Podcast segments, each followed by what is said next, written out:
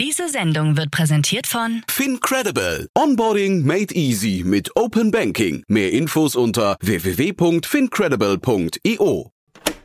Doppelgänger Tech Talk. So geht Startup.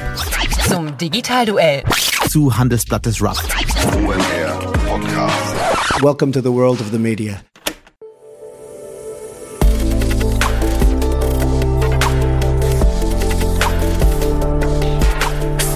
Insider Daily.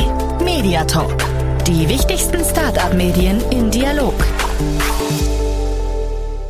Herzlich willkommen zu einer neuen Folge Startup Insider. Normalerweise gibt es samstags immer unseren Media Talk, nicht wundern. So wird es auch weitergehen. Heute gibt es aber eine Besonderheit, nämlich unseren Live-Mitschnitt zu einer Live-Podcast-Aufnahme vom SaaS Leader Summit am 24. Mai 2023 in Berlin. In dieser Episode dreht sich alles um das Thema Building a SaaS Business und dazu hatte Jan vor Ort mit Florian Hübner, CEO und Mitbegründer von Überall gesprochen. Überall hat sich zum Ziel gesetzt, Unternehmen dabei zu unterstützen, ihren Kunden ein einzigartiges Near-Me-Markenerlebnis zu bieten, indem sie die Online- und Offline-Welt effektiver miteinander verbinden. Beim SaaS Leader Summit sprechen die beiden über seine Erfahrungen seit der Gründung des Unternehmens, über seine Learnings, Finanzierung, Teamaufbau und die Herausforderungen beim Aufbau eines globalen SaaS-Unternehmens. Ja, lehnt euch zurück und lauscht unserer Live-Podcast-Aufnahme. Ich wünsche euch viel Spaß. Werbung. Sei dabei beim HTGF Family Day am 11. und 12. Juni in der Station Berlin. Für zwei Tage voller Inspiration und Business. Tauche ein in ein einzigartiges Netzwerkerlebnis mit bis zu 1500 Teilnehmenden. Erkunde das innovative Seed- und Later-Stage-Portfolio des Hightech Gründerfonds. Lass dich vom vielseitigen Programm inspirieren und knüpfe wertvolle Kontakte. Sichere dir jetzt dein Ticket. Mehr Informationen findest du unter www.family-day-htgf startup.de. Startup Insider Daily. Der tägliche Nachrichtenpodcast der deutschen Startup-Szene. Cool, Florian.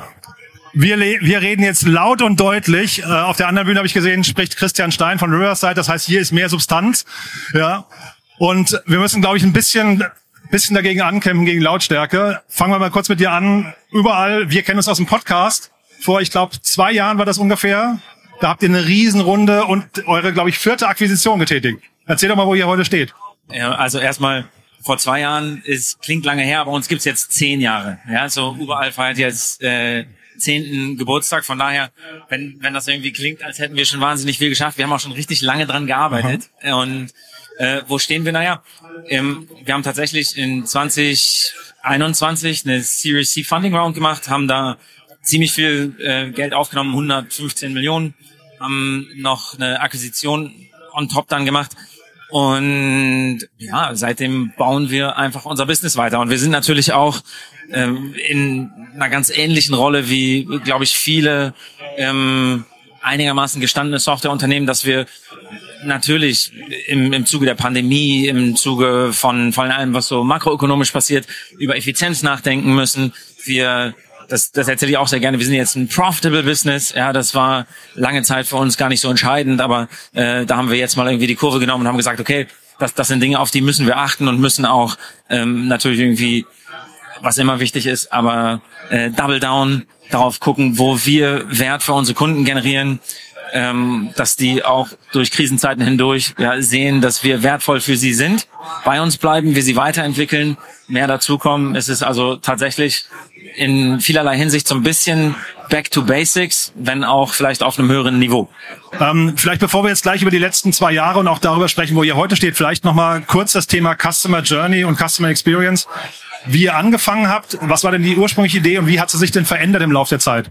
Ja, der Kern von dem, was wir machen, ist über die letzten zehn Jahre gleich geblieben. Es geht bei uns darum, was wir Unternehmen an die Hand geben, damit die in der Lage sind, eine Customer Journey, die teilweise online ist, teilweise äh, wirklich physisch vor Ort bei Geschäften stattfindet, zu managen und dafür zu sorgen, dass mehr Leute in ihr Geschäft kommen und dass die dabei eine bessere Customer Experience haben. Angefangen haben wir tatsächlich mit einem Produkt, was ähm, was eher so äquivalent zu, ich würde mal sagen, online gelbe Seiten ist. Also wenn du ein Geschäft suchst, wie findest du deren Telefonnummer? Wie findest du deren Adresse? Wie findest du raus, wo die sind? Und das hat sich weiterentwickelt ziemlich schnell zu was, was eher äquivalent zu, ich würde mal sagen, einem Schaufenster ist, so dass man wirklich sehen kann, was bietet ein Business an, äh, wie präsentieren die sich selber, äh, wie, wie sind die so drauf, was ist bei denen gerade aktuell, was, was ist irgendwie in der Sommersaison anders als in der Wintersaison, das, das kennen wir alle und wie kann man das Ganze eben auch online machen. Und ähm, dann hat sich natürlich auch die Welt weiterentwickelt und ihr werdet alle ganz schnell erstaunt, wenn ihr jetzt nochmal rekapitulieren würdet, wie zum Beispiel Google Maps in 2012 aussah. Das ist Wahnsinn.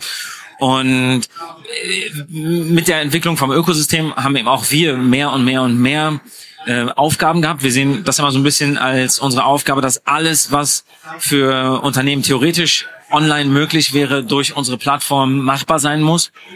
Und ähm, in 2019 gab es so einen Punkt, da waren zum ersten Mal mehr Suchen, äh, die die Leute insbesondere auf Smartphones, aber auch insgesamt gemacht haben, äh, über äh, in Bezug auf Dinge, die um uns herum passieren. Also irgendein Ort, irgendein Produkt, irgendeine Dienstleistung ähm, und man wollte wirklich mit der mit der physischen Welt interagieren. Ja? Und das äh, dieser Tipping Point hat dann uns auch dazu gebracht, da nochmal einen Schritt zurückzugehen und zu gucken, was sind denn die ganzen Dinge, die wir da machen? Weil, so wie wie finden wir Unternehmen, aber auch wie entscheiden wir uns, wo wir hingehen, was für Use Cases gibt es, was für Transaktionen machen wir da, wie reservieren wir ein Produkt, wie buchen wir einen Tisch, wie bezahlen wir irgendwas, wie kommunizieren wir mit denen über Nachrichten oder, oder sonst irgendwas und wie müssen wir das alles in unserem Produkt abbilden, um eben so eine ganze Customer Journey, die, und ich mache da so eine Wellenbewegung, immer online, offline, online, offline ist, ähm, eben steuern zu können. Ja, und das, das ist ziemlich viel Arbeit. ja, und, und von daher haben wir da auch auf der Produktseite nach wie vor eben richtig, richtig viel zu tun. Also viel Arbeit, wenn man dir zuhört, das klingt nach extrem viel Arbeit. Das klingt nach einem sehr, sehr dicken Brett eigentlich, was ihr da bohrt. Ne? Und zeitgleich Kannst du vielleicht mal kurz einordnen? Plattformabhängigkeiten gibt es wahrscheinlich auch ein paar, ne? Klar, klar. Also wir arbeiten über die ganze Welt verteilt mit 120 Partnern zusammen. Das sind offensichtlich so die Googles, Facebooks, Instagrams, Foursquares, Yelps, TripAdvisors und so weiter dieser Welt. Und auch sehr viele lokale Partner, also die, die regional wichtig sind, zum Beispiel in, in, spezifisch in Deutschland oder spezifisch in, in Amerika oder auch auf Verticals bezogen. Was ist besonders wichtig in Healthcare? Was ist besonders wichtig für Retail? Retail, was besonders wichtig für Hospitality, also alles, was so Restaurants, Hotels und so sind. Und da gibt's sehr, sehr viel Abhängigkeiten. Ich glaube, ähm, das ist aber auch insofern okay, als dass daran dann auch immer hängt, wenn wir das hinbekommen, dann ist das natürlich Teil von der Wertschöpfung, weil es ist einfach ein echt dickes Brett. Und ich habe schon häufiger gedacht, dass es natürlich viel schöner wäre, wenn wir so ein bisschen im Vakuum Sachen machen würden. Es gibt irgendwie viele, viele Produkte, wenn man so über Payment-Plattformen nachdenkt oder oder über Sachen, die jetzt vielleicht mehr so so Slack sind oder sowas, die einfach eine, eine Software in sich selbst sind. Das ist cool ist in vielerlei Hinsicht aber auch sehr viel weniger defensible, was was immer irgendwie wichtig ist und äh, und dann dann vielleicht auch was was am Ende nicht mehr ganz so essentiell ist für Companies, wenn die wie jetzt gerade auch äh, alle darüber nachdenken, wo sie effizient oder ineffizient sind. Stichwort Defensible. Äh, ihr seid ja ein Project A Venture, der Florian Heinemann, da gibt es ein schönes Zitat. Je komplexer ein Geschäftsmodell, desto verteidigbarer ist es. Würdest du sagen, das, das stimmt? Das stimmt, desto schwieriger ist natürlich auch. Also ähm, es hat alles Vor- und Nachteile. Ja. Und äh, als wir uns letztes Mal gesprochen hatten, da war, hattet ihr diese Übernahme gerade gemacht. Ich glaube 60 Millionen, ne, war das äh, die Größenordnung mit dem Schritt in die USA. Das war, glaube ich, aneinander gekoppelt. Ne? Wie ist das verlaufen? War das eine rückblickende gute Entscheidung und wie war die Integration? Ja, das war eine gute Entscheidung. Es ist natürlich eine total verrückte Sache. Wir haben unsere Series C Funding Round und auch diese Akquisition komplett gemacht, ohne uns jemals persönlich zu treffen.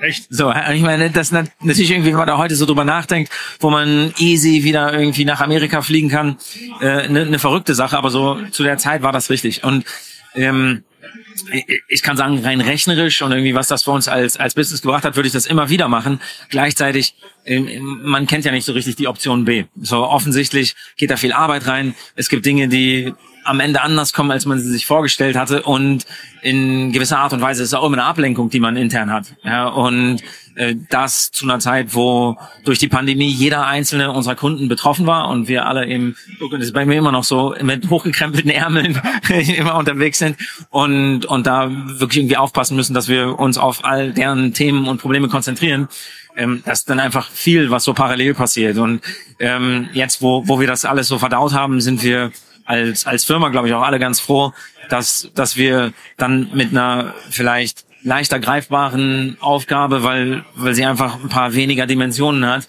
äh, jetzt in, in die nächsten Jahre starten und da ähm, einfach sehr, sehr klar eine, eine Strategie, die wir selber bestimmen, fahren können. Also das ist schon auch gut, wenn man das dann hat. Und wir haben natürlich das sehr, sehr häufig, dass dann Leute fragen, okay, was, was kauft ihr denn als nächstes? Ja, und ich kann ganz ehrlich sagen, dass wir da momentan irgendwie nichts haben, was, was wir morgen irgendwie verkünden würden. Und, und meistens, wenn ich das sage, sehe ich auch so ein paar Kollegen, die dann sagen, okay, ja, weil, weil sie froh sind, dass das nicht direkt nochmal passiert. Aber ihr wart ja schon, das ist ja fast so ein bisschen Private Equity ne, auf eurer Zeit. Ihr habt ja dann wirklich äh, eine Transaktion nach der anderen gemacht.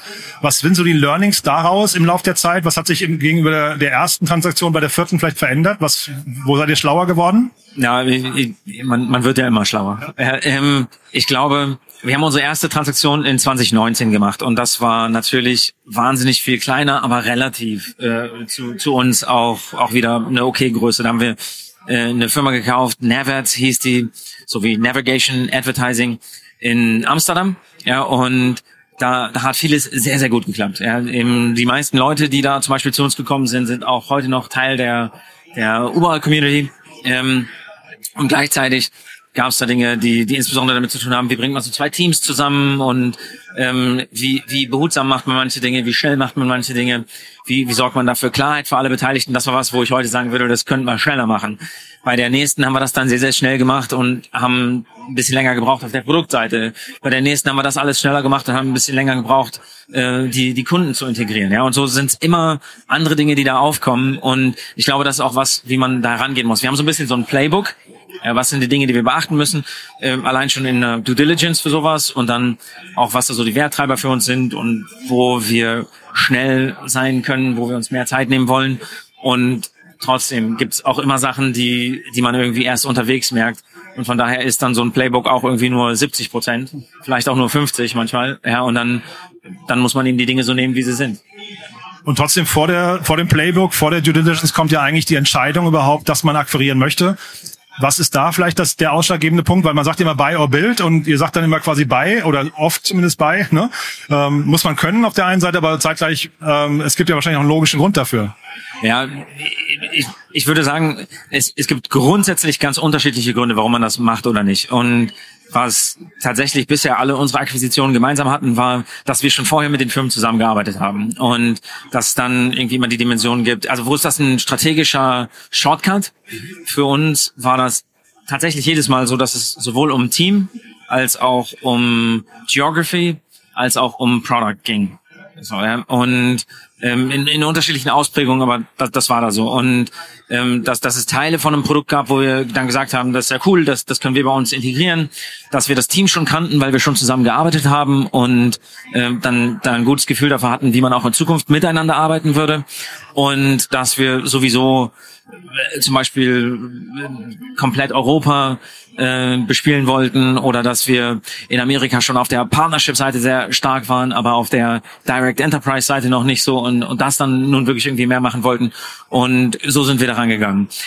Heißt aber auch, dass jedes Mal, wenn man an so ein Thema einen Haken macht, man weiß, es gibt die gleiche Akquisition nicht nochmal. Also wir würden für genau die gleichen Gründe nicht noch eine Company kaufen. Also es ist für uns jetzt nicht einfach Marktkonsolidierung, sondern immer so, wie bringt uns das in unserer grundsätzlichen Strategie ein Stück weiter voran. Ja, und ähm, abgefahrenerweise, wenn man das zwei, drei, viermal gemacht hat, dann, dann kriegt man auch sehr viele Sachen auf den Tisch, wo die Leute sagen, habt ihr nicht Bock, das zu kaufen? Das würde doch produktmäßig gut dazu passen oder ähm, hey, vielleicht ist das ein kleinerer Wettbewerber und das, das wäre doch cool. Die überlegen gerade, wie ihre eigene äh, Reise weitergeht. Und das, das muss ich sagen, da sind wir schon sehr precious. Ja, dass, dass wir natürlich irgendwie wahrscheinlich stimmt's, wenn ich sage, hunderte Sachen ablehnen.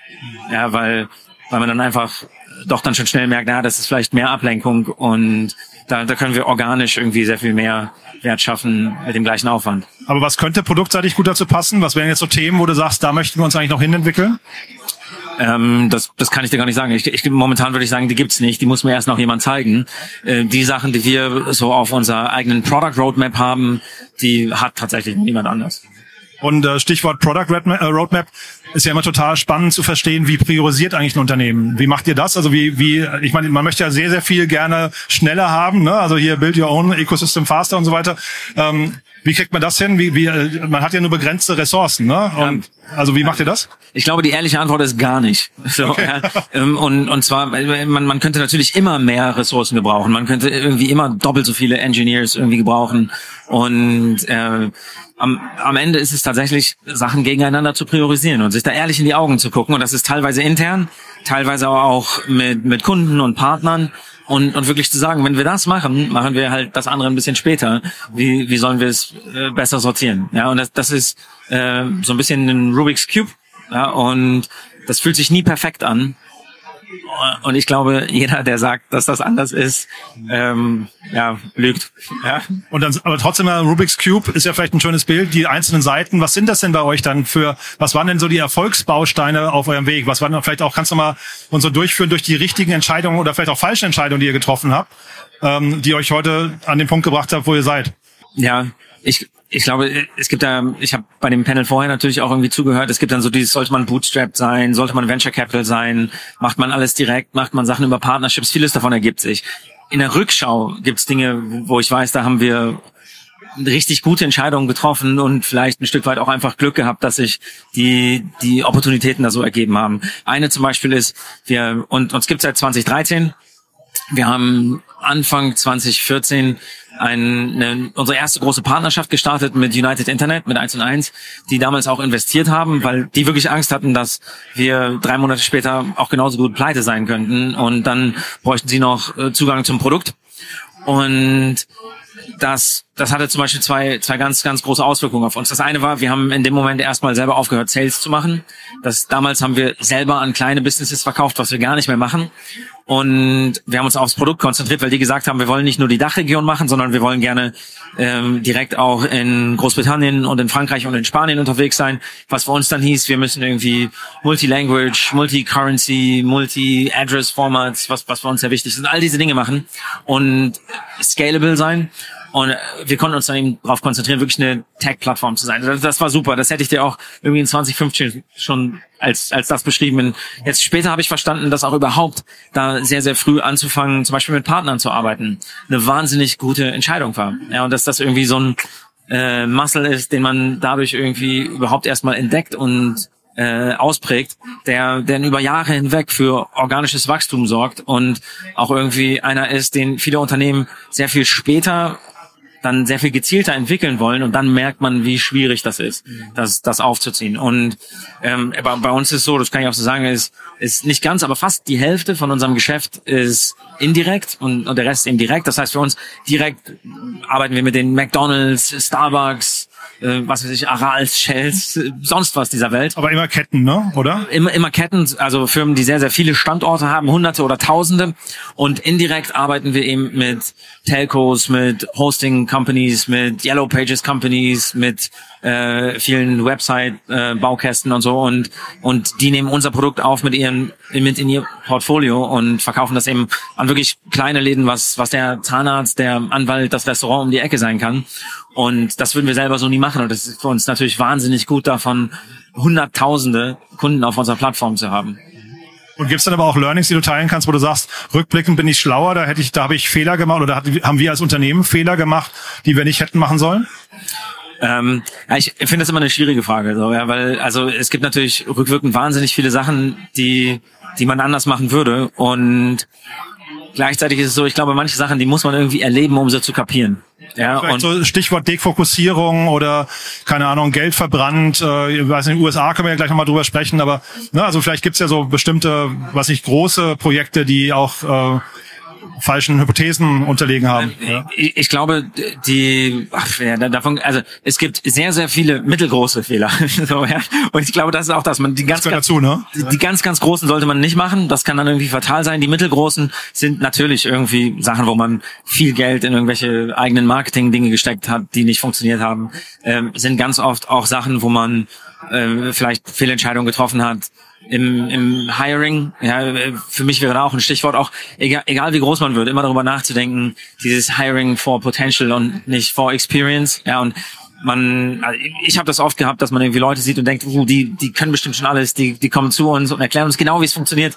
Und dann ist das Thema gelöst und das hat eigentlich nie funktioniert.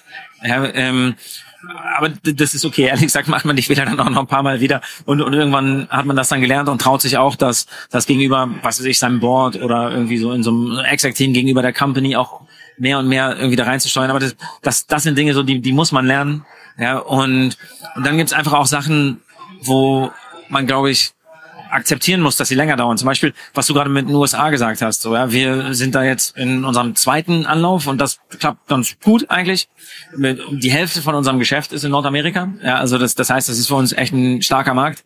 Und gleichzeitig gibt's auch irgendwie so so Statistiken, ich weiß nicht, wie genau die sind, aber das, das ist normalerweise für ein europäisches Unternehmen irgendwie vier bis fünf Anläufe braucht, bis man ernsthaft in Nordamerika Fuß fasst. So, also von daher kann man das irgendwie machen und man kann sich irgendwie getrost darauf einstellen, dass also wenn man es beim zweiten oder dritten Mal hinkriegt, so dann dann ist es gut. Ja. Aber äh, dann lass uns mal über USA sprechen, weil ich äh, erinnere mich 2019, nee, Entschuldigung, 2021 im Rahmen der Finanzierungsrunde war das ja dann auch der Schritt. Das war dann der zweite Anlauf in die USA, ja? Genau. Ja. Und was sind so die Learnings da und wie viel Geld braucht man eigentlich, um in die USA zu gehen? Das klingt für mich so nach einem, also nach, nach quasi dem größten Schritt, den man gehen kann als Unternehmen. Viele sagen, ihr, ihr geht ihn relativ spät. Du sagst der zweite Anlauf. Viele Unternehmen versuchen das ja relativ früh schon zu machen, um quasi den größten Markt zu besetzen. Zeitgleich gibt's da ja Yext, ne? Mit denen hast du dich verglichen, glaube ich, als äh, Vorbild, die wahrscheinlich so der Platz dort sind, ne? Ja, auf, auf jeden Fall, obwohl, äh, das ist nochmal ein ganz anderes Thema. Äh, Dazu gleich gerne mehr. Ich glaube, ähm, es, es gibt sogar Unternehmen, die, die irgendwie ganz gezielt jahrelang nur ein, zwei, drei Länder auf der ganzen Welt machen und das so fokussiert machen und da einfach ganz klar Marktführer sind und da wahnsinnig gut Geschäft machen, sich weiterentwickeln und, und wahnsinnig viel Kraft daraus entwickeln. Ich, ich glaube, da, da gibt es irgendwie kein, kein Rezept, äh, wo man sagen müsste, das ist das, wie man das genau machen muss. Für, für uns, ähm, ich würde auch gar nicht sagen, dass wir da so spät unterwegs waren, ähm, sondern, sondern einfach, dass wir dass wir erstmal äh, ne, aus, aus, aus Deutschland, eben was ich schon gesagt hatte, so die, die zentraleuropäischen Länder, den, den Rest von Europa, in Partnerships dann Nordamerika und dann indirekt Nordamerika. Ja, und äh, im Grunde genommen sind wir sehr zufrieden damit. Die Sachen, die man da lernt, sind die gleichen, die man in jedem anderen Markt auch lernt. Ja, wie man an einen amerikanischen Enterprise-Kunden verkauft, das ist so dieses same, same, but very different, ähm, wenn man das vergleicht mit, wie man vielleicht an, an eine deutsche Supermarktkette verkauft oder sowas. Ja, und das muss man lernen. Und nur wenn man das irgendwie in, in Deutschland schon raus hat, heißt das nicht, dass man irgendwie das eins zu eins auf Amerika übertragen kann. Und genauso wie das irgendwie ein paar Jahre gedauert hat, bis wir dann in Frankreich richtig groß waren oder in UK richtig groß waren, ähm, ist es eben auch so, dass man in, in Amerika genau das gleiche Thema hat. Also von, von daher so sind wir da sehr, sehr unaufgeregt, glaube ich.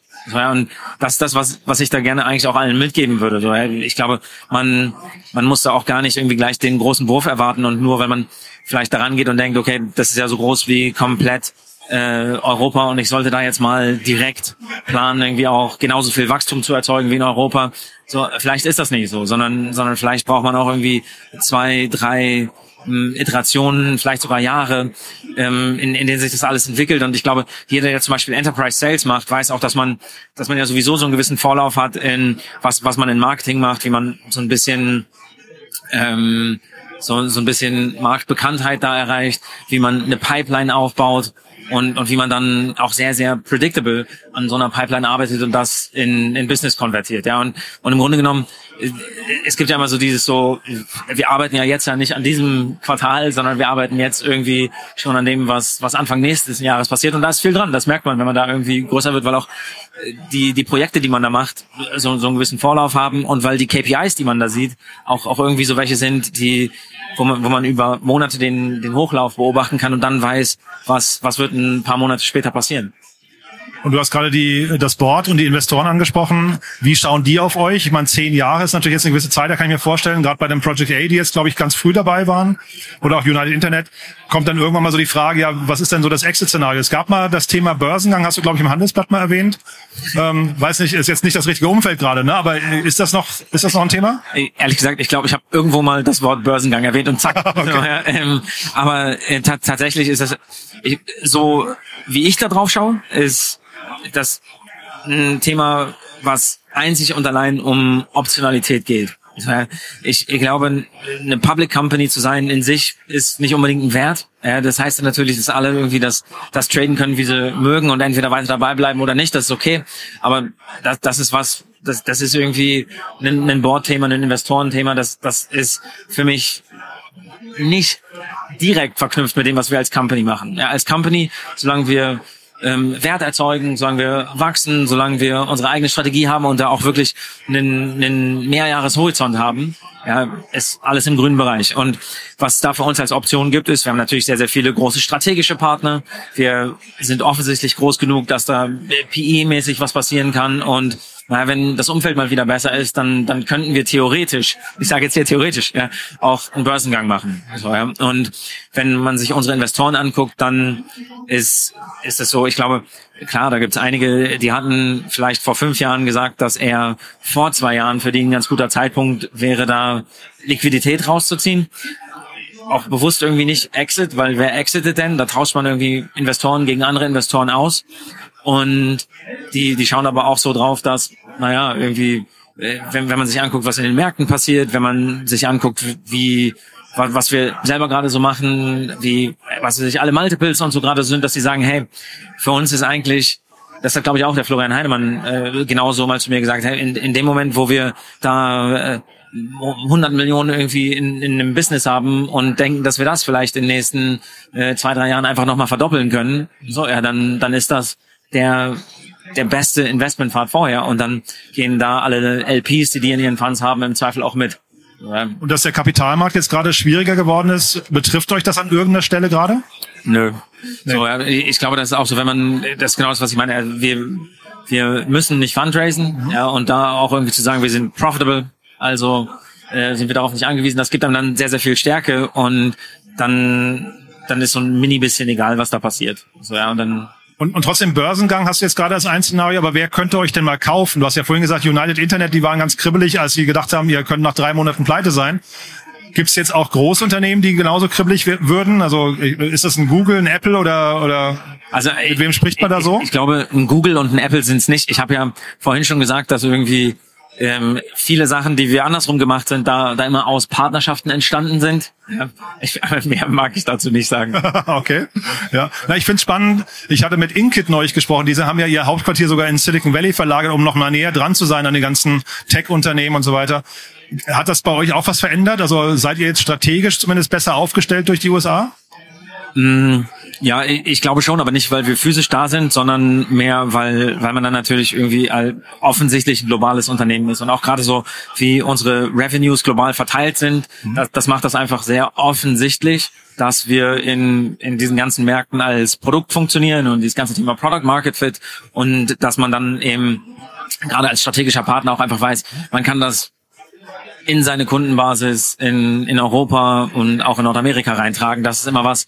Äh, und, und überhaupt natürlich, weil dann auch klar ist, dass insgesamt das ganze Marktpotenzial riesig ist. Mhm. Ja. Und vielleicht nochmal auf, auf die KPIs geguckt. Also wenn ihr jetzt fundraisen müsstet, was sind denn so KPIs, von denen du denkst, auf die würde ein Investor jetzt gerade am meisten schauen? Du hast vorhin gesagt, Wachstum versus Profitabilität hast du schon ein bisschen angesprochen, aber was sind so andere Punkte und wie seid ihr da aufgestellt? Ja, ich glaube, das, das ist eine spannende Frage und ich kenne die Antwort nicht. Ja, und wa- was ich aber sagen kann, ist, dass auch Investoren und und auch Shareholder da sehr unterschiedlich drauf schauen. Ja, und das hat sehr sehr viel, glaube ich, auch damit zu tun, in, in welchen Phasen die normalerweise so in Companies investieren und dementsprechend so wie die wie die selber ein Growth Mindset haben und wie die selber eben auf auf gestandene Firmen gucken. Ja, und ähm, von daher gibt's immer sowas, wie, wie profitabel sollte man sein, wie schnell sollte man wachsen und was ist das Spannungsfeld dazwischen. Und das Spannungsfeld dazwischen ist, ist offensichtlich, ich weiß nicht, kennst bestimmt, ist, ist diese berühmte Rule of 40, so, ja, ähm, wo, wo es darum geht, was hat man,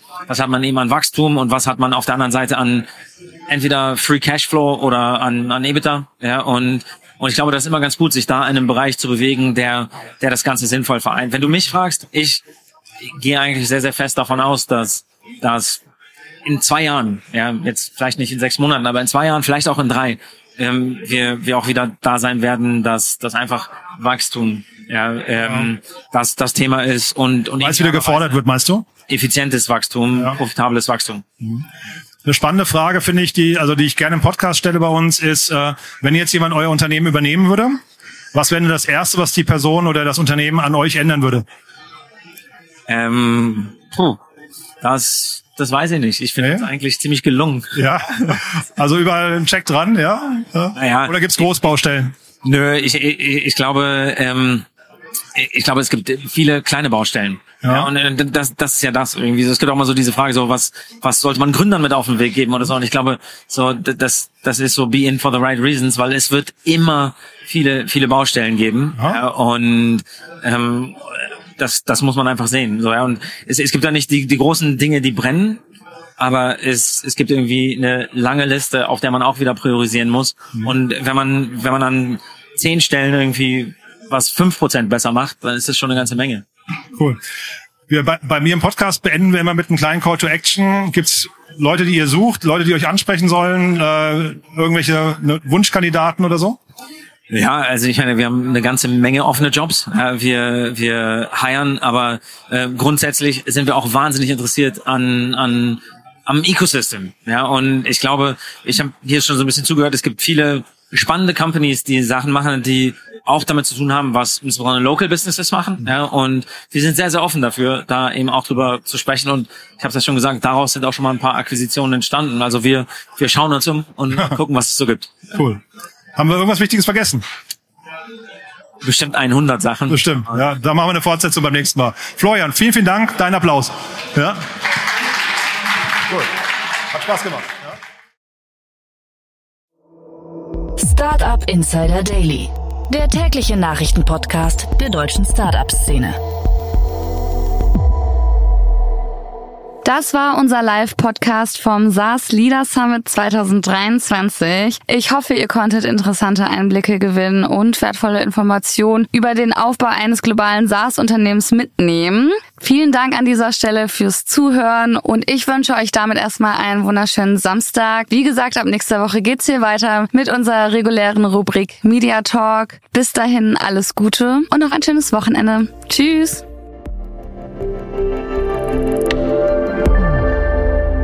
Diese Sendung wurde präsentiert von Fincredible. Onboarding made easy mit Open Banking. Mehr Infos unter www.fincredible.io.